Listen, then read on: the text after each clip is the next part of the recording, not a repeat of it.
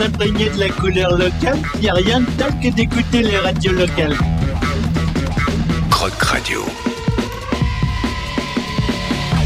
Bonjour à toutes et tous et bienvenue en direct sur Croc Radio pour accompagner votre dernière heure de liberté de ce mardi 30 mars. Après s'être ouvert l'appétit la semaine dernière avec Marie-Pierre Joachi, on vous propose aujourd'hui de mieux connaître l'impact de l'alimentation sur notre santé. En effet, les liens entre l'alimentation et la santé sont de plus en plus avérés par la recherche scientifique. Et même s'il y a une prise de conscience, on en parle régulièrement dans l'émission, de plus en plus importante des consommateurs, des études épidémiologiques montrent que les Français consomment encore trop de produits euh, ultra euh, transformés, trop de plats industriels, pas assez de fibres, pas assez de protéines végétales, de fruits, de légumes, etc. Faut-il par ailleurs consommer davantage de super aliments qu'on nous vend comme le quinoa, les baies de goji ou le chou kale? Et faut-il vraiment cesser de manger de la viande et du poisson pour préserver notre santé? Toutes ces questions qu'on peut se poser, eh bien, on va les poser à notre euh, invité que nous recevons, diététicienne euh, nutritionniste basée à Vernios, experte en micronutrition et en alimentation du sportif. Tu es aussi préparatrice mentale et on est ravi de t'accueillir autour de notre table. Bonjour Séverine Durin. Bonjour. Alors merci d'être en, studio avec nous. Durant cette heure, tu vas donc nous faire découvrir le rôle important que tu joues euh, pour la prévention de, certaines maladies par la, diététique et la nutrition. Et des maladies qu'on a malheureusement trop entendu parler depuis un, an, notamment euh, l'obésité, le cholestérol, etc. Nous allons discuter de l'évolution de notre alimentation, puis vous nous euh, expliquerez cette nouvelle compétence que tu ajoutes à tes qualifications euh, et, une compétence trop méconnue en France, qui est la préparation mentale, et que tu associes aussi à, à la nutrition. Mais avant cela, je te propose de réagir sur différents sujets qui ont fait l'actualité de ces sept derniers jours avec Camille et la revue de Presqu'île parler avec GeoAdo, je vais en reparler tout à l'heure. Dans le quotidien, donc l'actu euh, numéro 6494, euh, il s'interrogeait faut-il vraiment manger de la viande pour être en bonne santé? Donc ça, ça sera une sacrée, une sacrée question à poser. Et puis alors la grande question qu'on posera, c'est comment manger sainement à l'adolescence? Je crois que c'est justement euh, ce que tu disais tout à l'heure, il y a beaucoup d'adolescents qui, qui s'intéressent à, à, tes services. Oui, voilà, depuis quelques temps, depuis justement le confinement, il y a une prise de conscience qui a en tout cas débuté pendant le confinement. J'espère qu'elle va durer. Euh, sur les questions que se posent les parents, notamment pour, euh, pour leurs jeunes enfants. Et le sujet de la viande, qui euh, localement a fait polémique aussi, on en a parlé il y a quelques semaines avec ce maire de Lyon qui voulait plus servir de, de viande dans, les cantines. Qu'est-ce qu'en pense une, une diététicienne nutritionniste? Alors le sujet de la viande, c'est toujours un sujet assez touchy. voilà, c'est il y a des convictions. Euh, le fait de manger végétarien, pourquoi pas, mais quand on ne mange pas du tout de viande, pas du tout de poisson, pas du tout de produits animaux, il faut se compléter, euh, donc avec des compléments alimentaires. Et est-ce que là, on est bien dans l'alimentation? C'est vraiment une question qu'on peut se poser. Du coup, euh, il ne faut pas oublier, je pense, qu'on est omnivore et qu'à ce titre-là, on mange un peu de tout. Et c'est peut-être le un peu qu'il faudrait réviser. Nous, ce qu'on a l'habitude de dire avec euh, Camille, c'est de la viande, oui, mais de bonne qualité. Oui, évidemment. Alors justement, dans le géoado de la semaine dernière, vous avez fait rêver avec des insectes et autres euh, viandes euh, reconstituées. Mm. Il y a une page qui pose la question, et on vous la pose aussi, de quoi avons-nous vraiment besoin? C'est-à-dire manger moins, mais manger mieux, c'est ce qu'on entend souvent, mais c'est pas évident pour autant. Alors en ce moment, on est un peu assourdi par un tas de messages publicitaire au sujet de ce qu'il faut manger, de ce qu'il ne faut pas manger. Et du coup, tout le monde se perd un petit peu. Euh, donc, dans, au final, pour savoir ce qu'il faut vraiment manger. Donc, comme je vous l'ai dit, on est omnivore. On mange de tout, un petit peu, et un petit peu de tout. Je pense que c'est ce qu'il faut retenir principalement. Euh, et surtout, beaucoup, beaucoup, beaucoup moins de produits transformés. L'industrie alimentaire en tout cas dans ma vision des choses, elle a un objectif, comme toute entreprise, c'est de générer du chiffre d'affaires. Et à mon sens, certainement pas de nourrir les gens avec un N majuscule, hein, c'est-à-dire dans le sens euh, noble du terme.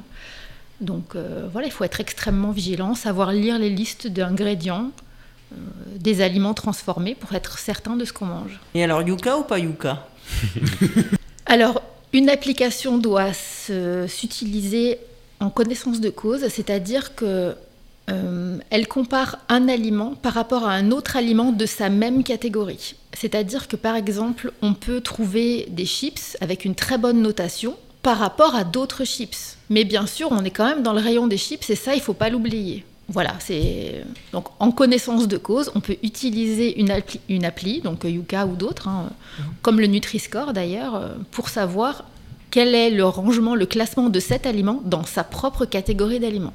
Au contraire, on peut trouver par exemple des huiles, euh, par exemple comme euh, de l'huile d'olive, qui va être notée D, c'est-à-dire un très, une très mauvaise note, parce que c'est gras. Mais c'est bien l'objet de cet aliment d'être gras. quoi. Donc, euh, quelque part, c'est- les notes sont parfois un peu ridicules. Oui, mais c'est surtout peut-être par rapport aux, aux additifs, aux choses comme ça, parce que le reste, on sait bien que. Les additifs sont pris en compte, oui. Ouais. Et bien manger, c'est si facile et si bon, surtout quand on prend conseil auprès d'une experte en nutrition. C'est notre local de l'étape. Merci encore Séverine d'être avec nous. Donc, euh, on le disait, diététicienne, nutritionniste. Euh, bah, Est-ce que c'est la même chose, diététicienne et nutritionniste Alors, je vais vous donner une explication. La nutrition, c'est une science euh, qui étudie l'effet des nutriments sur le métabolisme. Donc, par exemple, on étudie les effets du calcium sur le métabolisme, c'est-à-dire de savoir euh, en quelle quantité on en a besoin, comment est-ce qu'il est absorbé, à quel endroit du corps est absorbé et quel effet il a sur les tissus musculaires, sur le squelette, sur les différents organes, etc. Et donc on fait ça pour euh, tous les nutriments, donc c'est-à-dire toutes les vitamines, tous les minéraux, tous les oligo-éléments, les acides aminés, les acides gras, etc. pour connaître euh, justement, donc pour avoir des données scientifiques, savoir quels sont les effets donc, de ces nutriments sur notre corps. Et la diététique, c'est la mise en pratique de cette, euh, de cette connaissance scientifique. C'est euh, donc le lien entre les données apprises en nutrition et les différents aspects de la vie. Euh, donc les différents aspects de la vie d'une personne, donc par exemple sa vie sociale, sa vie familiale, professionnelle, sportive, etc. Ses antécédents familiaux, c'est adapter cette, euh, cette connaissance scientifique euh, à la vraie vie. D'accord. Voilà, donc la différence est un petit peu floue, mais euh, Mais c'est bien de le préciser parce que surtout aujourd'hui, on a une émergence de, de pseudo-diététiciens et nutritionnistes aussi euh, sur Internet. Et il faut préciser que tu es une personne diplômée. Quels sont les, les diplômes justement et les formations nécessaires qui, euh, qui Alors, il y donnent a confiance plusieurs aussi possibilités. Il y a un BTS diététique, il y a des IUT diététiques ou biologie, biochimie des aliments.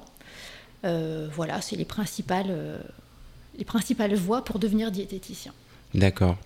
Et donc, qu'est-ce qui t'a attiré euh, à accompagner les, les personnes sur cet aspect-là de leur vie? Parce que, on le disait, tu, es, tu complètes aussi avec de la préparation mentale, donc c'est presque un, un package global, tu les, un, un accompagnement Tout à global. fait. Pour moi, c'est la préparation mentale. C'est venu après. Donc au départ, euh, moi, la diététique, ça m'a toujours passionné de savoir comment euh, connaître l'équilibre alimentaire. C'est quelque chose qui est passionnant pour moi. Et la diététique, c'est une vision plus large que seulement l'alimentation. Ça englobe vraiment toute une hygiène de vie. Euh, donc le sommeil, euh, l'activité physique, la lutte contre la sédentarité, le confort psychologique et l'alimentation, bien sûr.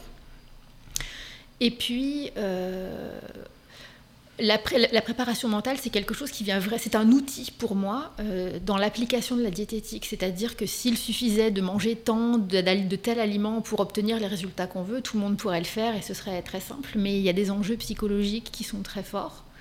Et la préparation mentale, c'est vraiment un outil super qui aide euh, les gens à comprendre leurs émotions, à se connaître, à respecter tout ça. Et Oui, c'est puis et puis euh, voilà, parce qu'on en parlait euh, en antenne avec Camille, il y a aussi l'effet euh, de, de- de nos sociétés avec l'effet du stress qui joue un, un poids sur euh, qui joue un poids sur la prise de poids justement, qui joue un rôle important. Et euh, voilà, ça permet aussi d'intervenir là-dessus, sur cet aspect-là. par des exercices de respiration, euh, euh, des exercices de cohérence cardiaque, par exemple. Alors, les personnes que tu accompagnes, est-ce qu'elles ont facilement le réflexe de venir vers toi naturellement d'elles-mêmes Ou euh, c'est au contraire, euh, est-ce que les personnes viennent te voir sur les conseils de leur médecin traitant?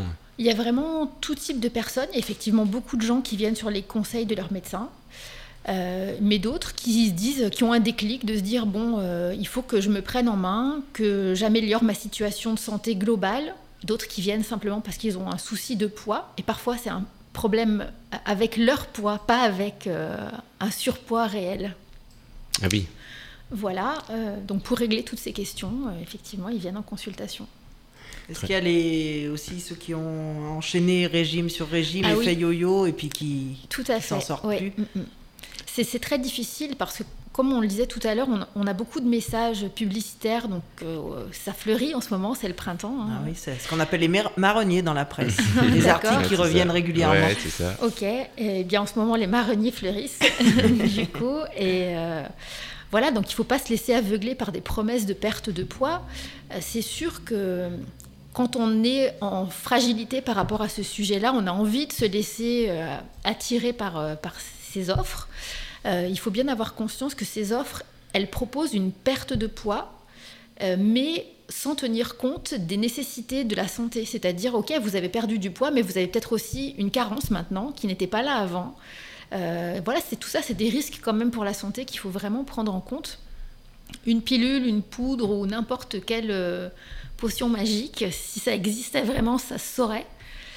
Euh, voilà, ça a un coût financier, mais ça a aussi un coût de santé dans le sens où, euh, bah, effectivement, il y a des carences et des carences qui peuvent être très très graves. D'où l'importance de, de parler, non pas, ce que j'aime bien avec euh, tes propos, c'est qu'on parle pas de régime, mais d'équilibrage alimentaire.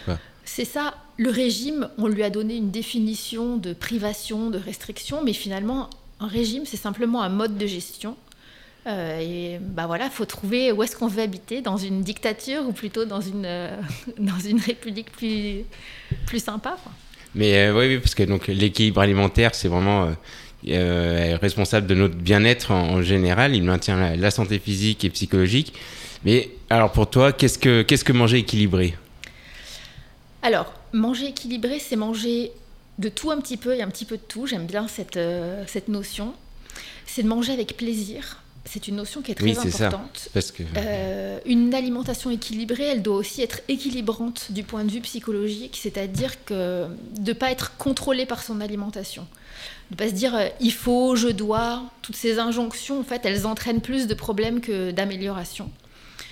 Voilà, donc la variété, c'est quelque chose qui apporte de l'équilibre. Euh, des produits frais de saison, euh, bio, c'est magique. voilà. c'est euh, c'est ce qui me paraît être le plus important. moi j'aime bien ta vision de la diététique parce qu'il prend en compte le, le plaisir. C'est euh, quand même ça, c'est dont, dont on parlait avec euh, Marie-Pierre Joachim la semaine dernière. c'est Oui. clair, hein, parce que tous ceux qui sont dans, euh, dans- enfin, dans la privation, finalement, on craque et puis on arrive même à avoir un, un aliment. Il y en a qui prennent presque du, du poids, rien qu'à le C'est- voir. C'est exactement ça, ouais. C'est d'entrer dans un cercle vicieux, en fait, de faire, un de faire des régimes sans cesse parce que ça, c'est une privation et la privation, elle entraîne des frustrations, la frustration de l'envie et du coup du craquage. Et on se sent coupable d'avoir craqué alors qu'en fait, c'est normal d'avoir euh, faim de plaisir. Euh, voilà, et donc c'est plutôt de sortir de ce cercle vicieux pour essayer d'entrer dans un cercle un peu plus vertueux où on est plus à l'écoute de ce dont on a besoin, de sa faim. Euh, voilà. Puis personnalisé, parce que je présume que deux personnes n'ont pas le même métabolisme. Alors là où elle est personnalisée, c'est dans les goûts et dans euh, les temps, c'est-à-dire que voilà, ça prend la diététique prend en compte les aspects familiaux. C'est sûr que quelqu'un qui a une activité physique importante va pas manger la même chose en termes de quantité, mais la qualité doit rester la même pour tout le monde. Tout à l'heure, on parlait de l'alimentation des adolescents. Finalement, c'est la même que celle des petits ou des plus vieux. C'est simplement que c'est la quantité qui va changer, mais la qualité doit rester la même pour tout le monde. Et justement, donc, euh, ton programme diététique qui euh, fête ses un an euh, à peu près aujourd'hui, à peu près en ce moment, comme, comme le confinement, et que tu avais lancé justement pendant le confinement. C'était un programme, donc d'ailleurs, j'aime bien le, le jeu de mots, c'est diète apostrophe éthique, qui propose donc d'apprendre pas à pas par de petites actions quotidiennes et à, à adopter des habitudes alimentaires saines et donc surtout sans restriction. Est-ce que tu peux nous en parler de, de ce programme qui est vraiment accessible, en tout cas pour tout le monde, quoi? Alors, c'est un programme que j'ai créé effectivement pendant le confinement, donc au mois de mars, parce que mon activité en cabinet s'est arrêtée. Euh, parce que la diététique n'est pas considérée comme une urgence impérieuse. Donc voilà. Ce n'est pas essentiel. Voilà. C'est pas ce que j'ai dit. j'ai dit c'était pas que ce n'est pas une urgence. Non, mais nous, c'était un peu. euh, Ouais, private joke. Que joke dans par la rapport à la culture- culture. hein. J'avais- j'avais compris. Dans la culture, on n'est pas vraiment essentiel non plus. Et donc voilà, j'ai créé ces deux programmes d'accompagnement en ligne. C'est des, comme tu l'as dit, des programmes pas à pas. Euh, qui comprennent des exercices d'auto-hypnose, des exercices de préparation mentale et bien sûr de- de- des notions diététiques. Euh, donc il y a donc ce premier qui s'appelle Diététique en ligne qui est vraiment dédié à tout un chacun, à toutes les personnes qui ont envie de s'investir un peu dans leur santé, dans leur bien-être, de prendre en main leur poids euh, dans un sens vertueux.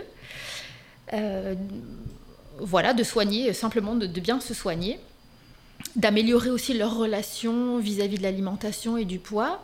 Et un second programme donc, qui s'appelle Nutri, qui est dédié alors, au départ aux triathlètes, mais qui concerne tous les sportifs d'endurance. Je comprends mieux. Voilà.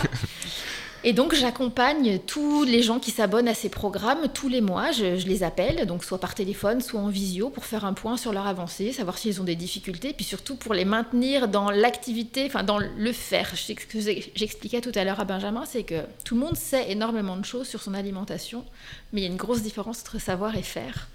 Et voilà, le fait de les suivre tous les mois, ça me permet de voilà, de maintenir un lien avec eux et de faire en sorte que leur programme soit efficace, euh, qu'ils soient contents à la fin se dire oui j'ai appris des choses mais en plus je les applique et c'est super facile. Euh, voilà. En tout cas il y a une chose que je tiens vraiment à préciser c'est que le programme diététique en ligne c'est absolument pas un énième régime. C'est pas un programme pour perdre du poids coûte que coûte. Euh, c'est vraiment d'abord prendre soin de sa santé et quand on prend soin de sa santé et de ses besoins il y a tout un tas d'améliorations qui ne bah sont oui, pas forcément visibles. Non, mais même sur, le, sur la régulation du sommeil, sur le métabolisme. C'est ce que j'allais dire, qui ne sont pas forcément visibles parce qu'en fait, on a tendance, quand on parle alimentation, à vérifier ses résultats sur la balance. Mais la balance, elle ne dit pas que. Euh, elle ne dit pas qu'on est beau déjà, pour commencer. Elle ne dit pas que le métabolisme s'est amélioré, qu'on dort mieux, qu'on bouge mieux, qu'on a plus d'énergie, plus de vitalité, Exactement, que c'est ouais. plus facile de monter les escaliers. Tout ça, c'est des petites choses qui sont très très importantes mais on préfère se focaliser sur le poids, sur la balance. Et euh, voilà, donc bon, tout le travail euh, qui a été fait donc, pendant, sur ces programmes, c'est pour essayer de comprendre tout ça puis de l'intégrer. Très bien. Alors, on parlait de, donc, du confinement, qui, euh, grâce à lui, on a vu le programme diététique.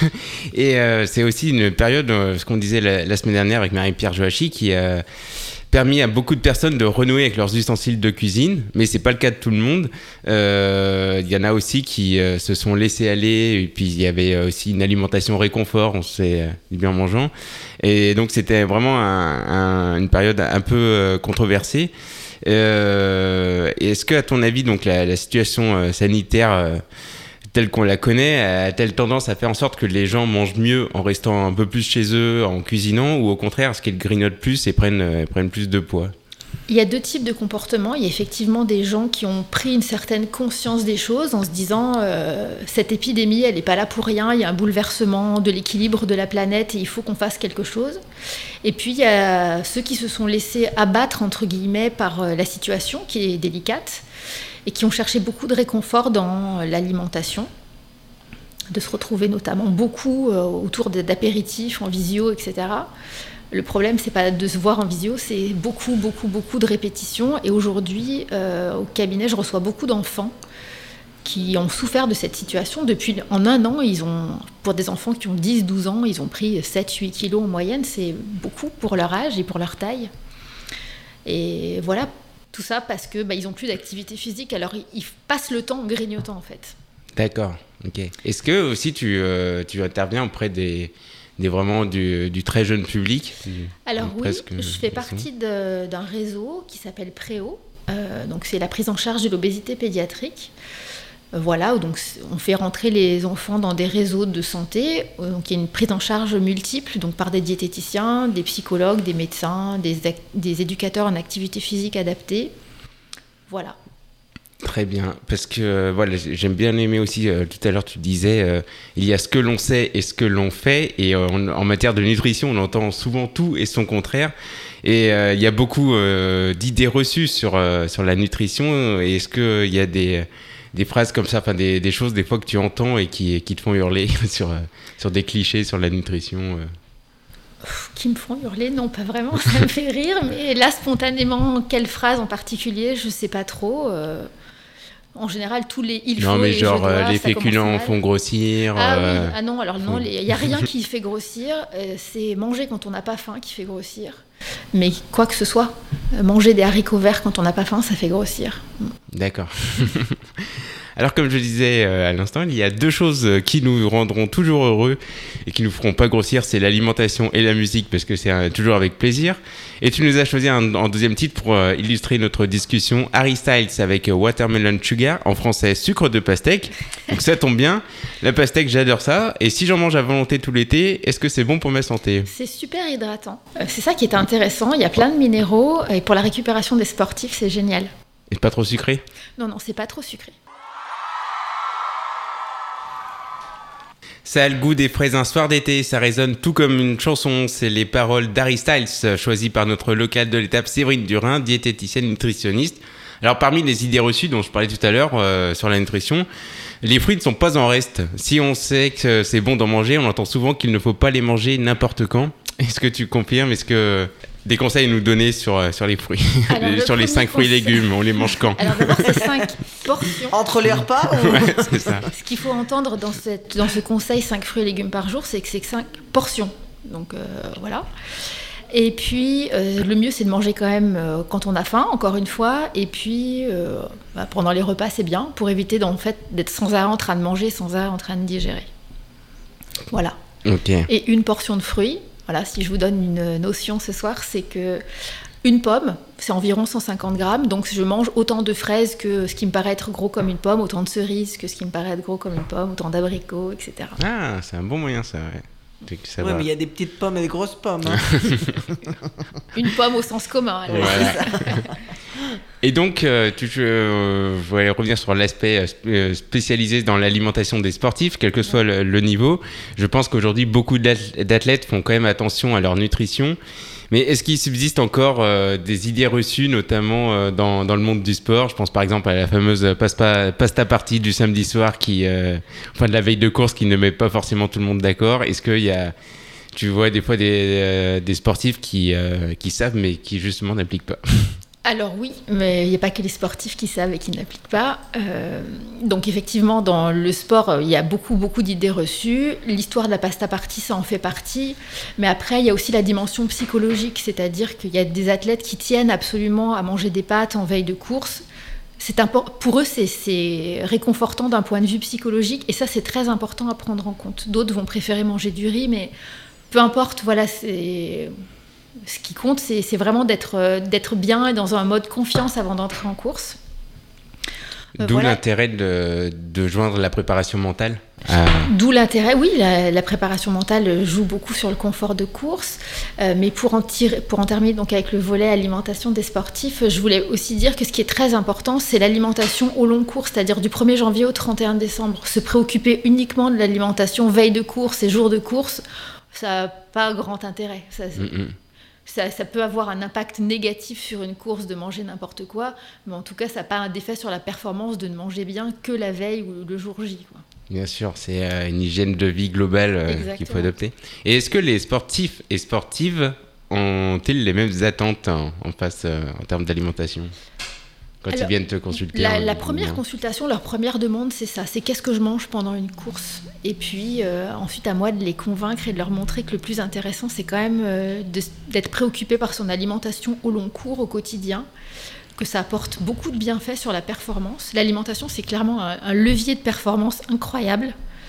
Euh, ça fera jamais gagner euh, quelques secondes au, euh, au 100 mètres, il n'y a pas de problème. Par contre, ça peut en faire perdre. Mm. Bien sûr.